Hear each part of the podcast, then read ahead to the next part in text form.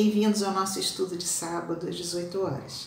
Nesse horário nós temos estudado o Livro dos Espíritos, a primeira parte, mas sempre intercalando com alguns assuntos de bastante interesse para a atualidade. Nas terças-feiras nós temos o curso do Evangelho às 20 horas, o Evangelho segundo o Espiritismo, e nas quintas-feiras a palestra online é, do Livro dos Espíritos também, só que da terceira parte, as leis morais. E vamos iniciar agora com dois novos cursos o curso Conhecendo o Espiritismo, para todos aqueles que querem aprofundar o estudo na doutrina espírita, conhecer um pouco mais a doutrina espírita, e o livro dos médiuns, que faz parte das obras básicas da doutrina espírita. Agradecemos muito a todos que têm ajudado o SEMA, com contribuição de itens da cesta básica, cesta básica, contribuições financeiras tão importantes para a manutenção da casa, principalmente para o pagamento do salário dos nossos funcionários, que essa é a nossa prioridade atualmente.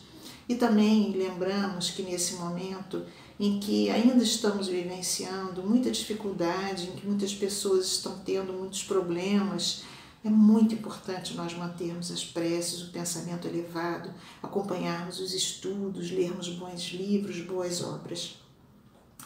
Hoje nós vamos iniciar com o preparo do livro Minutos de Sabedoria, é a lição número 5. Nós vamos ler a lição, fazer a prece e começar o nosso estudo. Então, número 5, os conselhos ajudam, não há dúvida. Mas não se esqueça, de que a solução de nossos problemas está dentro de nós mesmos. Na voz silenciosa de nossa consciência, que é a voz de Deus dentro de nós. Não se deixe enganar, você só será o responsável pelo caminho que escolher. Ninguém poderá prestar contas por você. Procure, portanto, viver acertadamente, de acordo com a sua consciência. Então vamos elevar o nosso pensamento, juntando todos nós os pensamentos em Jesus em Deus nosso Pai, agradecendo muito pela oportunidade do estudo, por essa casa abençoada que nos reúne em corações e mentes, e onde tanto recebemos, Senhor, tantas ajudas, tantos bálsamos, tanto lenitivo às nossas dificuldades.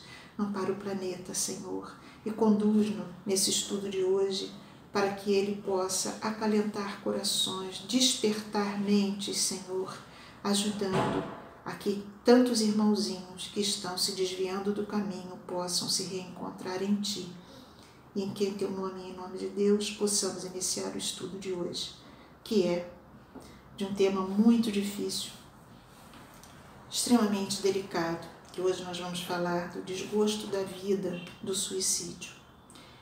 É um tema bastante delicado. Para muitas religiões, esse tema é um tabu em algumas religiões ele não pode nem ser falado, elas nem falam de suicídio.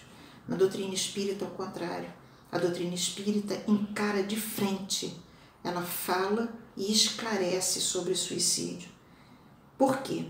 Porque os espíritos trazem, através das suas mensagens, as notícias do que realmente acontece com aqueles que cometem o suicídio. Talvez as outras religiões tenham também um certo tabu e um preconceito de falar, porque não sabem explicar o que acontece. Não sabem, não têm a comunicação com os espíritos e não têm esse retorno que eles nos trazem na doutrina espírita. Esses depoimentos que são trazidos daqueles que cometeram suicídio, que voltam para contar seus dramas, é, eles visam a tentativa de que alguns irmãos que estejam pensando nessa decisão terrível não cometam. Por quê? Esse gesto é irreversível. Uma vez cometido, não tem como voltar.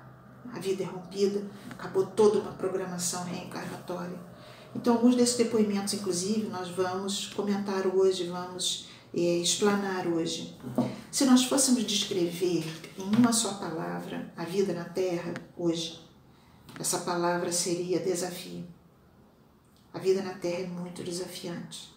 São justamente, entretanto, os desafios que nos tiram da zona de conforto.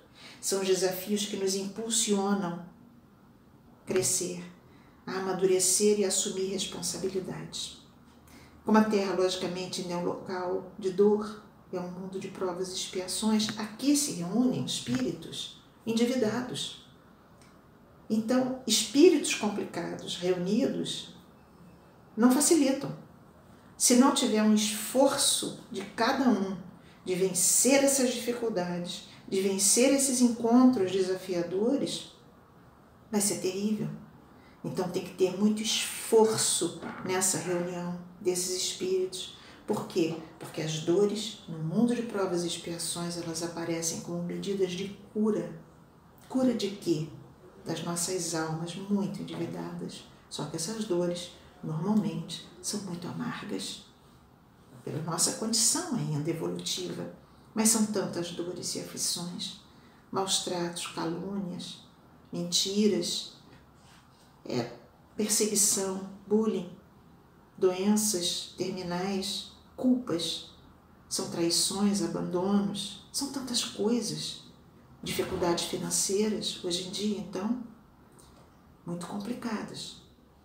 E com tantas dores, alguns não sabem como lidar com essas dores, porque tudo depende da fragilidade da alma. Por isso é tão importante nós nos fortalecermos numa religião que realmente nos dê suporte, fibra.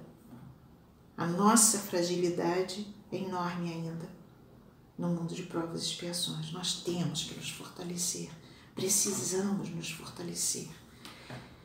E nós vamos iniciar o nosso estudo contando um caso que está no livro Estante da Vida. Estante da Vida é um livro que foi escrito pelo irmão X, Humberto de Campos, foi ditado a Chico Xavier. E o objetivo de começarmos o estudo com esse caso é que ninguém pense em se suicidar. Quem estiver pensando, tire da sua cabeça a ideia. Esse caso é de uma jovem de 32 anos que era casada e tinha um filhinho. E ela tinha uma vida muito regular. Era uma mãe dedicada, era uma esposa dedicada, ela tinha muitos méritos morais, era uma moça tímida, calma e seguia sua vida com muito carinho, com muito amor, envolvendo a todos os que a é, conduziam, as que nessa na sua família mas seu marido se envolveu, ou estava se engraçando, como ela diz, com uma outra moça. E ela de repente se vê tomada por tremendo ciúme, tremendo ciúme, e não resistiu e se mata. Então ela vem contar seu drama. E Humberto de Campos, que era jornalista, o irmão X, entrevista essa moça na espiritualidade. E ele tem várias perguntas e ela vai, através das respostas, a gente vai entendendo o caso dela. Então, a primeira coisa ele pergunta se quando ela despertou na espiritualidade, se ela estava lúcida. E ela diz que apesar de todo o torpor, que ela estava lúcida, ela acompanhava tudo o que estava acontecendo. E ela queria se mexer, ela não conseguia mexer um dedo, mas ela queria se mexer e não conseguia. Então ele pergunta o que, que aconteceu, dali o que, que gerou. E ela disse que quando chegou o rabecão para buscá-la, e que colocaram, colocaram ela dentro do carro, e que saíram em disparada pelas ruas, e o caixão dela ia de um lado para o outro, o corpo dela ia se movimentando de um lado para o outro, ela foi para o Instituto Médico Legal que ela sentia tudo aquilo, todo aquele impacto violento do corpo batendo, todas as dores pelo corpo, ela sentia tudo. Logicamente que isso são repercussões magnéticas de uma mente que ainda está ligada a um corpo cheio de letalidade. Porque nós vamos explicar o que isso acontece, por que isso acontece, né? Aquele corpo não estava programado para morrer, muito menos naquele momento. Então, ela para morrer naquele momento. Então, ela sofre horrores e ela vai entra no Instituto Médico Legal e quando abrem o corpo dela, ela sente o bisturi correndo pela carne, ela sente a dor, ela sente o arrepio, ela sente o horror daquele momento. E depois ela sente um jato de água fria que lavam todas as suas vísceras.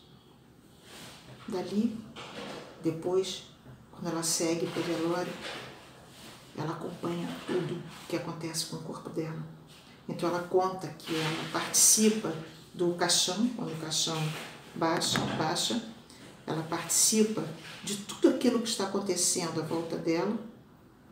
ela começa a sentir as carnes apodrecerem tempos depois e ela tenta sair dali, daquele lugar, daquela cova, e ela não consegue. O esforço é enorme, mas cada vez que ela tenta, ela é atraída de volta para o corpo. E ela está em desespero. Ele pergunta se ela orava. Ela diz que orava, mas era oração de uma louca, ela diz. Então isso não tinha como dar certo, dar certo, porque ela não acessava realmente a espiritualidade, o que aliás é típico de qualquer suicida. A mente entra num torpor, numa grande confusão, e o suicida não consegue acessar a espiritualidade maior, não consegue acessar a Deus, então sofre profundamente. Acha que está orando, mas não está orando. Ele também pergunta se existiam benfeitores no local. Ela diz que depois veio a saber que sim, só que ela não percebia, porque a condição dela não permitia isso. Ela estava totalmente alucinada. Até que num determinado momento, tempos depois, ela consegue sair dali. E lendo, quando a gente está lendo o relato, dá a sensação de que ela vai dizer: Bom, saí e me livrei. Não, aí é que ela diz que começaram os verdadeiros horrores.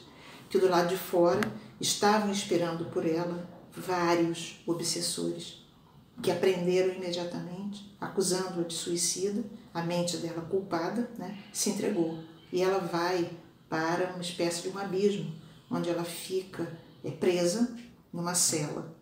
E ali ela conta coisas horríveis e ela sofria fome, frio, sede. E ela conta torturas horrorosas pelas quais ela passou.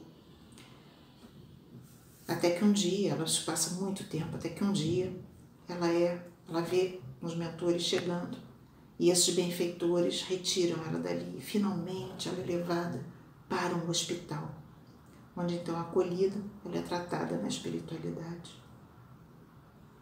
Aí ela conta que seis anos depois ela volta para visitar a família dela, ela estava cheia de dor do filhinho, do marido, porque quando ela, ela comete suicídio, uma das coisas que ela diz que desesperou ela foi quando ela viu o marido dela desesperado e o filho que chamava por ela, gritava pelo nome da mãe, sofria horrores e ela tentava se mexer e não conseguia fazer nada. E eles ao, ao pé do cadáver dela, gritando desesperados mas não tinha jeito. Ela tinha tomado formicida, ela tomou veneno e não teve jeito. E ela descreve também a queimação toda daquilo que vai corroendo tudo por dentro, né? E como ela ficou mal desde o instante em que ela tomou o veneno. E aí ela vai para casa dela, acompanhada dos mentores, e quando ela chega lá, ela diz: Ai, que ilusão. O marido dela está casado com a moça que ele estava se engraçando, com o suicídio ela facilitou tudo e a moça estava criando o filhinho dela. Então ela fica muito decepcionada, aqueles ciúmes ela sente, né? Então ela disse que teve que trabalhar isso por muito tempo, que só depois de muito tempo ela conta que então aprendeu a amar essa irmã que cuidava do filho dela e que o esforço todo que ela fez foi porque ela queria ficar próxima ao filho, ajudar o filho. E se ela não mudasse aquele sentimento dela, não ia adiantar. O fato é, ninguém nasceu para se suicidar. Suicídio não é plano divino. Os planos de Deus para cada um de nós são de vitória e não de derrota. Ninguém nasceu para se suicidar. Suicídio é a única morte não prevista aqui no livro Consolador, quando se fala de. São perguntas que se fazem a Emmanuel. E uma das perguntas, a de 146, é, que perguntam assim: é fatal um instante da morte? E ele diz, Emmanuel responde: com exceção do suicídio, todos os casos de desencarnação são determinados previamente pelas forças espirituais que orientam a atividade do homem sobre a Terra todas as mortes são previstas, à exceção do suicídio. E depois perguntam para ele, na 154, quais as primeiras impressões dos que desencarnam por suicídio. E ele diz: a primeira é a decepção, porque eles enfrentam a realidade que a vida não se extingue com a morte do corpo físico. E ali depois ele fala de sofrimentos todos, tantas coisas que a gente já falou. É, se os planos de Deus para cada um de nós são de vitória e não de derrota, quando as dores são tantas que nós ficamos enseguecidos e parece que só conseguimos enxergar os nossos problemas, se nós temos uma fé robusta, nós sabemos que temos que aguardar, porque aquilo vai passar. Existe solução. E por que, que nós estamos afirmando que existe uma solução? Porque Deus não dá a nenhum filho um peso maior do que ele possa carregar. Nenhum. A nossa cruz é do tamanho das nossas costas. Ninguém, ninguém carrega um peso maior do que pode. Ou Deus não seria justo. Se Deus nos desse nossa encarnação, reencarnação, um peso muito maior do que aquele que nós podemos suportar, ele estaria nos colocando no caminho da derrota. Nós já vimos que o plano dele para cada um de nós é de vitória e não de derrota. Então Deus não coloca no caminho de ninguém um peso maior do que possamos carregar. O processo da reencarnação é um processo único e muito trabalhoso. E são feitos planos específicos para cada um de nós, junto aos nossos mentores, espíritos benevolentes que se reúnem para traçar minuciosamente a nossa reencarnação. E nós participamos desses planos. E nós ajudamos esses espíritos queridos a escolher os desafios pelos quais vamos passar. E quando estamos no mundo espiritual, nós entendemos perfeitamente qual é a qualidade, qual é o tipo de desafio mais necessário para o nosso progresso espiritual. E nós assinamos embaixo nesse planejamento reencarnatório. Agora, os desafios nesse mundo ainda de provas e expiações trazem dores a serem vencidas, mas a dor é uma oportunidade de desenvolvimento do potencial que ainda dorme em nossas almas. A dor visa o despertamento do amor. Ninguém quer passar pela dor, mas ela é necessária para esse despertamento dessas potencialidades que ainda dormem dentro de nós. E como nós participamos desse planejamento, nós temos um anjo guardião, um espírito protetor que Deus envia para cada um de nós. Esse amigo querido participa conosco do nosso planejamento. E ele se compromete que a cada dor daquele planejamento traçado que nós estivermos passando, basta nós acessarmos pelo pensamento, pela prece que ele vem estar conosco para nos consolar, confortar, nos dar coragem, nos incentivar. E nós nos comprometemos com ele que quando passássemos por dores complicadas, acessaríamos ele pelo pensamento e pela prece. Só que na hora da dor a gente esquece disso. Ou faz como suicidas, que pensam estar orando, mas estão gritando, estão esperneando, não estão realmente orando.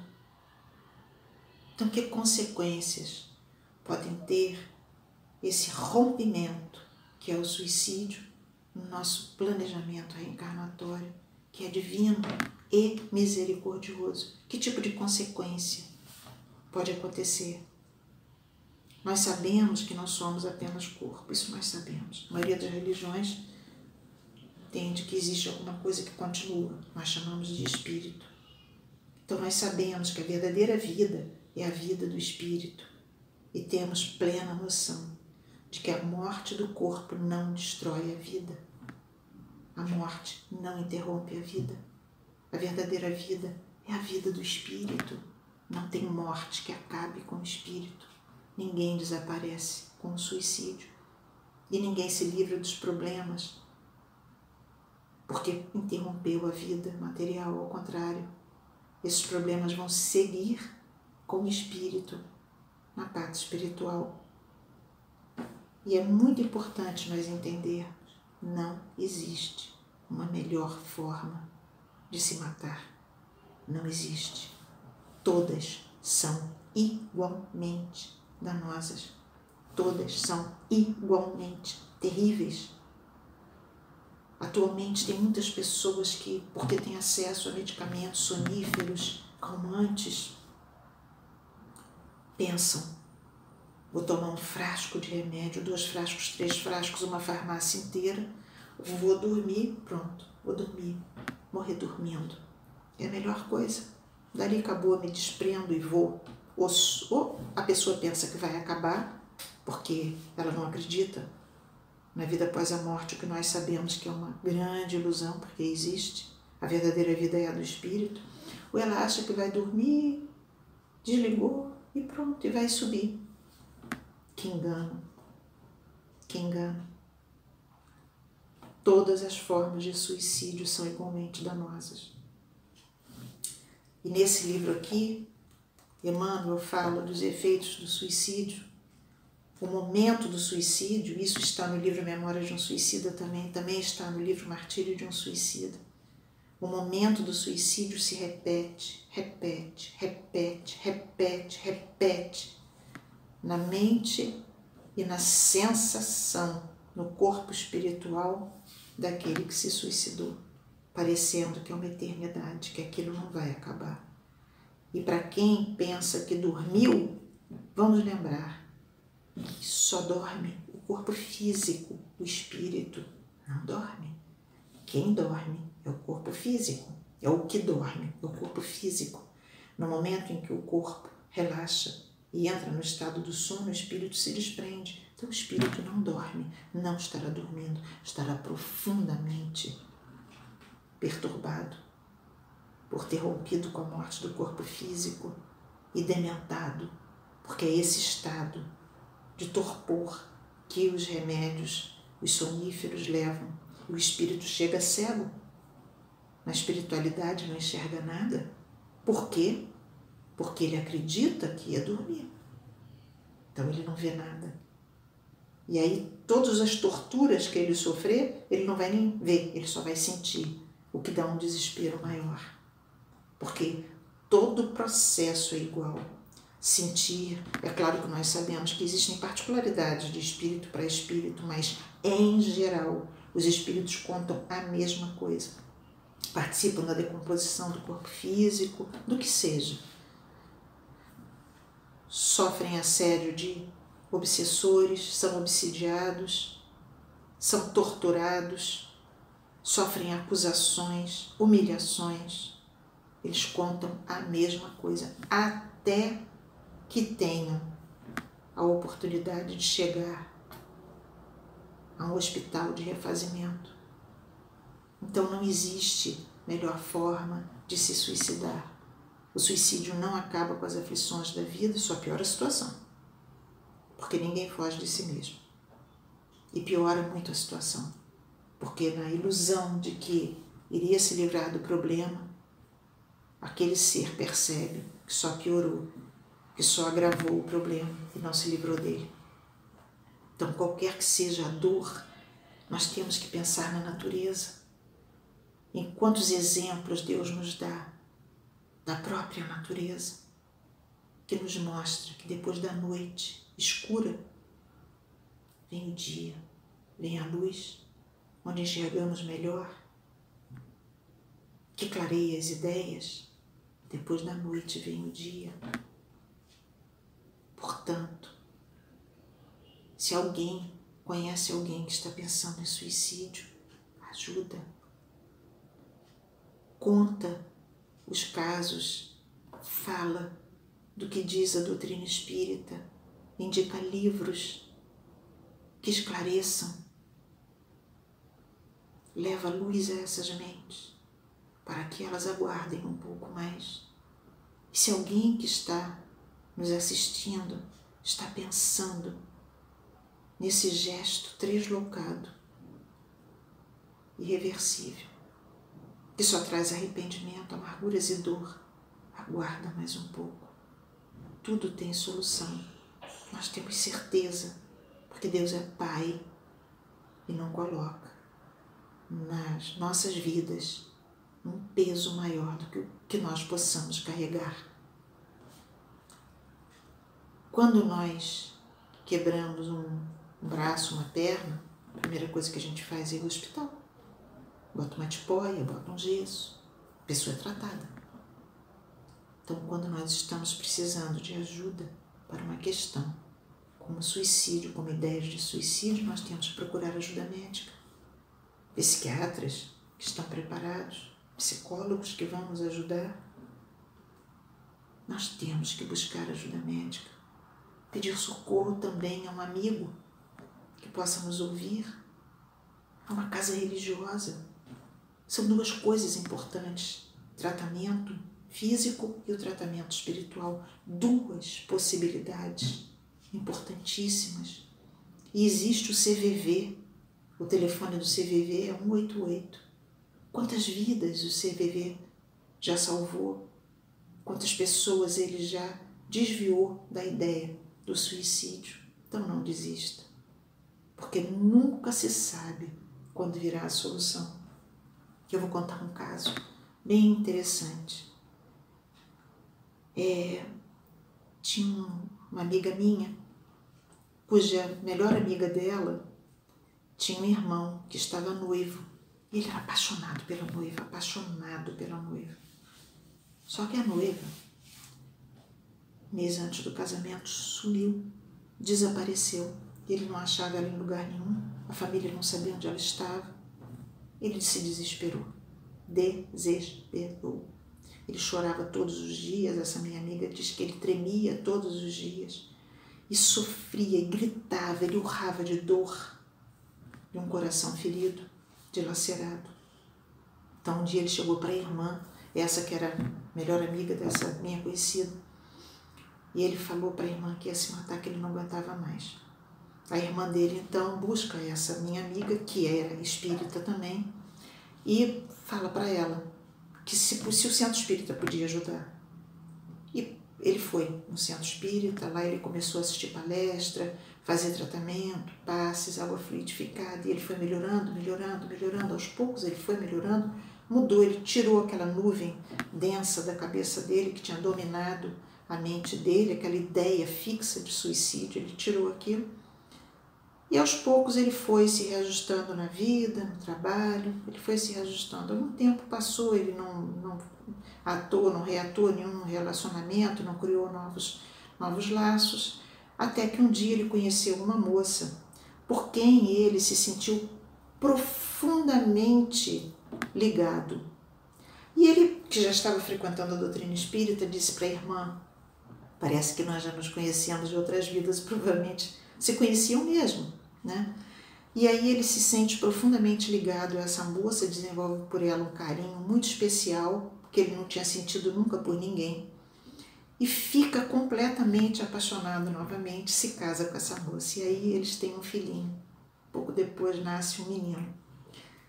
Então ele, ela estava me contando que quando esse filho nasceu, que ele pegou a criança nos braços, ele lembrou de quando ele sofreu tanto e quis se suicidar.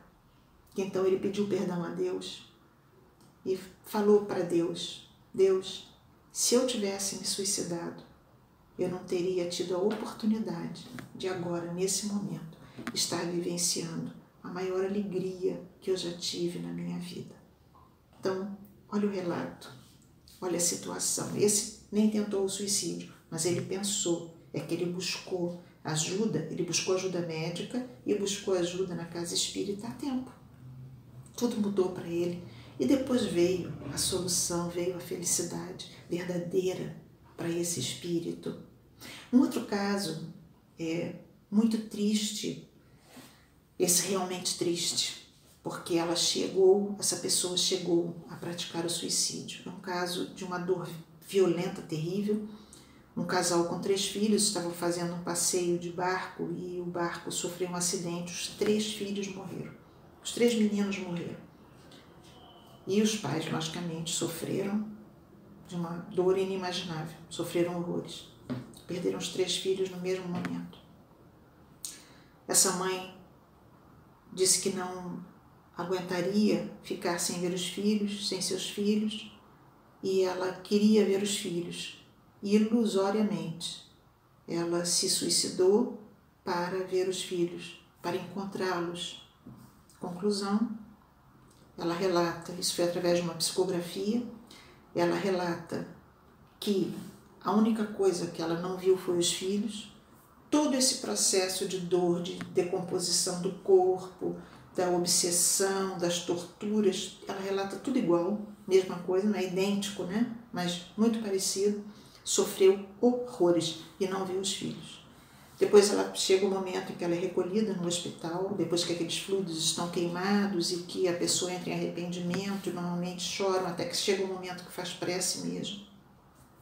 Até porque a prece também dos familiares, amigos, vai chegando e também vai trazendo um pouco de calma, são os únicos momentos de refrigério que eles têm. Mas ela disse que a verdadeira dor dela foi uma dor moral depois de toda essa dor que ela passou, foi a dor moral dela entender o que realmente ela tinha feito. Porque foi mostrado para ela o planejamento reencarnatório dela, onde ela entendeu que depois da perda dos três filhos, ela engravidaria pouco tempo depois e daria à luz a uma menina. E essa menina era um espírito profundamente ligado a ela espírito amigo que já caminhava com ela muitas encarnações, já tinha sido mãe dela, já tinha sido irmã. Era o espírito mais amigo da linhagem espiritual dela e que justamente tinha se comprometido a reencarnar com ela depois da perda dos três filhos para trazer o consolo, para trazer a alegria, pela tal afinidade que elas tinham. Então ela vinha, iria realmente trazer todo esse bálsamo para essa mulher sofrida. E depois, quando essa moça crescesse, casasse, ela iria engravidar de gêmeos. E esses gêmeos seriam dois dos filhos dela que tinham desencarnado, que voltariam como netos dela, trazendo alegria, trazendo um novo bálsamo, voltariam para junto dela através desse espírito amigo que seria então a sua filha. Só um dos filhos não iria reencarnar, ele não tinha necessidade, era um espírito de grandes méritos, esse rapazinho, o mais velhinho deles, é, que era um garoto de uns 12 anos quando desencarnou. Esse menino, ele não reencarnaria, mas ele já havia se comprometido, por ser um espírito de grande porte moral, de ser uma espécie de tutor espiritual dos seus irmãos quando eles reencarnassem. Então ele ajudaria muito aquela família toda, muito. E aí ela entende que o gesto dela mudou tudo, acabou com tudo, mudou todo aquele planejamento, todo o planejamento que ela havia é, escrito embaixo, assinado embaixo, de que estava tudo bem, de que concordava ela mudou completamente tudo aquilo. Então imagine a dor, o, entendimento dela quando ela percebe o que fez, o que realmente fez, o prejuízo que causou para esses espíritos que contavam com ela, contavam com a fibra dela. Mas tudo mudou. E o terceiro caso que eu quero trazer é um caso que fala de falência e foi um empresário português, isso já tem algum tempo, mas esse empresário montou uma empresa e, e ele, a empresa começou a dar certo, ele ficou muito empolgado, começou a fazer dívidas bancárias para fazer a empresa crescer. A empresa então cresceu e foi crescendo, crescendo, crescendo, crescendo, mas ele fez muitas dívidas e não conseguiu dar conta daquilo, apesar de que a empresa ia bem, não ia tão bem a ponto de poder suprir tudo aquilo que ele havia se comprometido financeiramente. E ele acabou falindo. Quando ele acabou falindo, ele ficou muito desesperado. Ele contou que foi internado e depois ele saiu daquilo, daquele estado mal que ele estava, e ele falou: vou me reerguer, não vou ficar assim, não, vou me reerguer. E aparece um senhor que tinha dinheiro, um certo dinheiro, e que se oferece então para ser sócio dele e eles montarem uma nova empresa. E assim foi. E eles montaram uma nova empresa. E a empresa começou a dar muito certo, ir muito bem, e ele estava super feliz, a família estava então já, é, já estava é, se recompondo financeiramente, já estava mais calma, todos estavam calmos, a vida dele estava indo muito bem, quando de repente este sócio foge, some, vai para a Alemanha e desaparece. Desapareceu, levando todo o dinheiro da empresa, deu um golpe no, nesse senhor. E aí ele se desespera e ele pensa em suicídio. Então ele fica enlouquecido, porque aí ele não vê, ele não vê um caminho, ele não vê uma solução. Mas, como nós falamos, sempre tem solução. Porque suicídio não é morte prevista e Deus não dá uma dor maior do que a que um filho possa suportar sempre tem uma solução, seja de um consolo moral, de uma força, de uma coragem, de um bom ânimo, daquele espírito se imbuir de coragem para levar aquele momento, sempre tem solução. Mas ele chegou a tentar o suicídio e ele é internado porque ele tentou, mas não conseguiu. Pela benção divina, a esposa chegou na hora que ele ia se suicidar com gás e consegue salvar o seu marido. Então ele um dia resolve que vai trabalhar. E aí ele estava sentado num café, tomando um café, e ele começa a observar, ele achou isso muito engraçado, ele começa a observar que todas as moças que chegavam tinham nas bolsas uns pendurucalhos e uns, uns umas coisas enfeitando, é, uns brochinhos, um, alguma coisa enfeitando. E ele acha aquilo muito interessante naquele momento. Ele tem uma ideia. Ele procura um fabricante de bolsas em Portugal e ele combina desse fabricante terceirizar uma linha para ele, que começaria muito pequena. E o fabricante concorda em terceirizar essa linha para ele. E o que, que ele faz? Esse fabricante faz as bolsas e ele começa a colocar nas bolsas os pendurucários e os apliques e fazer uma linha super diferenciada do mercado. Aquilo que as pessoas faziam por conta própria, ele oferecia pronta aquela bolsa. E ele cria uma grife, começa a vender, a dar muito certo. Começa a dar muito certo. E ele começa a vender, vender, vender, vender, até que aparece uma oportunidade de exportação.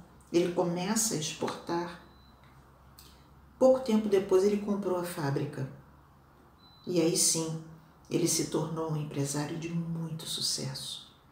E já pelas experiências que ele tinha passado, ele agora estava muito mais prudente. E até hoje, em uma empresa de muito sucesso. Então vejam o que teria acontecido se ele tivesse tomado a atitude do suicídio. O que teria acontecido? Nada disso.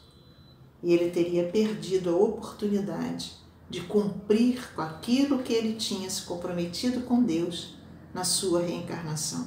Então, desistir jamais. Nunca desistir, nunca desistir. Isso não está nos nossos planos. Porque uma vez que o ato foi consumado, não tem volta. E aí nós só podemos orar pelo suicida. Queríamos falar nesse momento com os pais. Muita atenção com as crianças e jovens, porque eles não estão imunes. E uma grande parte do crescimento, percentual de crescimento de suicídio entre os jovens, entre os adolescentes. Prestar muita atenção. Automutilação, prestar atenção se a criança não está sofrendo bullying na escola, onde seja, no grupo social. Se o jovem ou a criança, o adolescente começa a ficar muito tempo trancado no quarto, preso no quarto, se não se comunica, se não sai para nada, se não conta nada da sua vida, se está sempre cabisbaixo, se não socializa, muita atenção Traga o filho para junto de você, converse. leve para um tratamento. Busque ajuda médica. Busca ajuda médica e busca ajuda religiosa. Medicina e religião, ajuda física e ajuda espiritual. As duas forças que podem garantir novos rumos para esses que estão perdidos. Então tem que conversar, tem que buscar ajuda, não pode deixar passar. As dores dos suicidas são muito grandes e as dores na Terra hoje são imensas. Quantos hoje descrevem que sentem um grande vazio, um grande desgosto pela vida? Quantos descrevem que não tem gosto no mundo? Mas essa é uma lente errada. É como se a pessoa tivesse vestido um óculos que dá um blackout, que não consegue enxergar a vida, a vida pulsante, a natureza, que é só alegria, a luz divina, a pessoa que não consegue ver a beleza do corpo humano, a beleza de alguém que supera dores, dificuldades a superação é um poema divino, a resiliência. Então é muito importante nós buscarmos ajuda quando nós estamos usando esse óculos que não permite que a gente veja a realidade. Desistir jamais. Não existe melhor forma de exterminar com a própria vida. Todas são danosas. O sofrimento sempre vai acontecer. O suicídio é uma ilusão. Nem tenta. Não arrisca. Busca ajuda. Se você conhece alguém que está passando por uma dificuldade assim, que está pensando em suicídio, Ajuda, ajuda. Dá um livro espírita. O livro Memórias de um Suicida é um livro muito grande. Muitas pessoas não se animam de ler, muitas pessoas dizem que ele é muito terrível. Na verdade, ele é um manual de misericórdia divina, mas ele conta os dramas, as dores, os sofrimentos que o espírito passa depois de ter cometido suicídio. Mas existe um livro chamado O Martírio de um Suicida, que é menor e que tem vários casos, vários casos, e que pode ser lido. E existem vários relatos em livros diversos. Mas o importante é alertar essa pessoa quanto à ilusão do suicídio.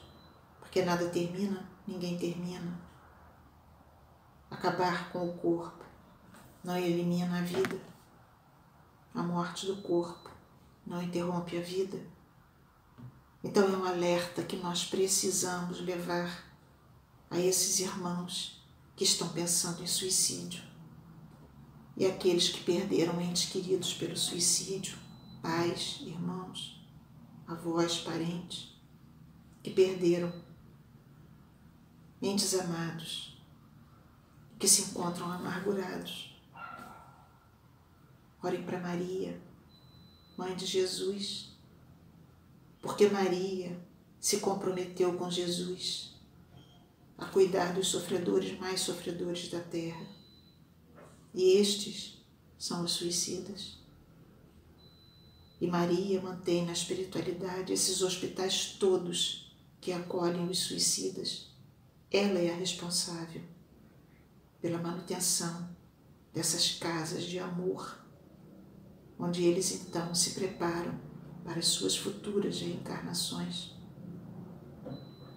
Maria é um coração materno que se apieda profundamente dos irmãozinhos suicidas. E a cada um de nós nos cabe orar para eles. Temos uma médium que foi da doutrina espírita Ivone no Amaral Pereira com livros e relatos, porque ela foi uma ex-suicida.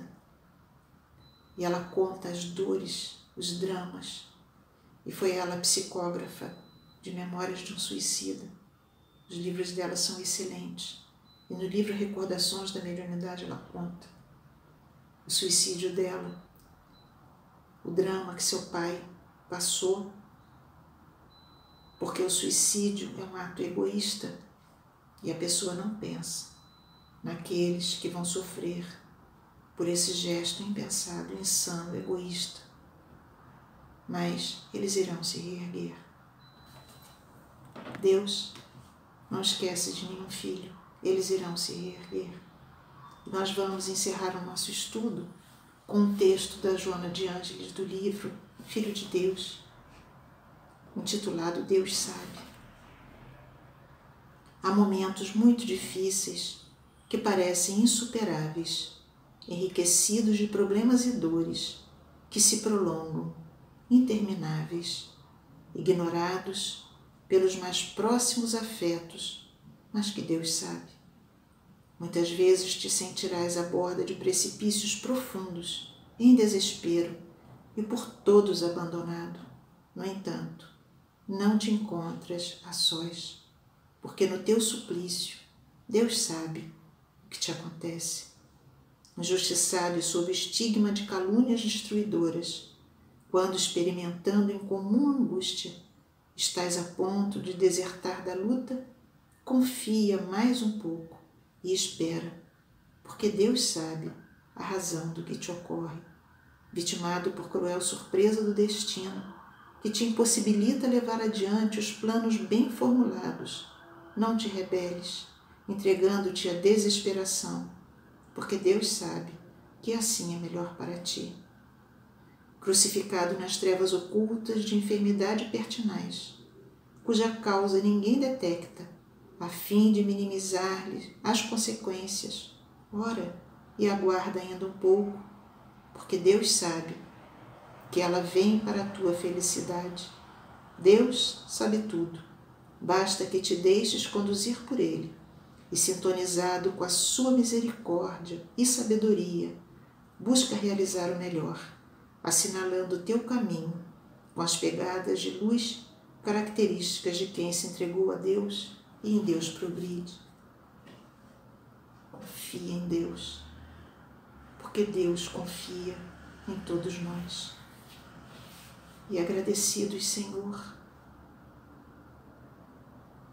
pelos ensinamentos que esses Espíritos nos trazem objetivando o despertamento das nossas almas, ainda frágeis e às vezes enfraquecidas.